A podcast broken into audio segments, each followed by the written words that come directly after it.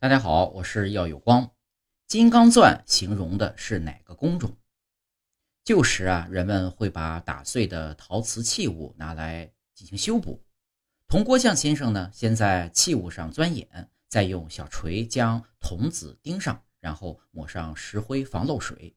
一般情况下，铜瓷器需要用金刚钻，所以说没有金刚钻不揽瓷器活。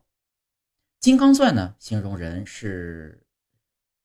形容人的能力，没有金刚钻，别揽瓷器活，这是一种谚语，比喻呢不具备完成某一事情的条件或本领，就不要硬去承担它。反之呢，承揽某事必须具备做某事的条件或本领。另外，金刚钻是一种工具，旧时呢有一些匠人专门用这种工具在破损的瓷器上进行钻孔。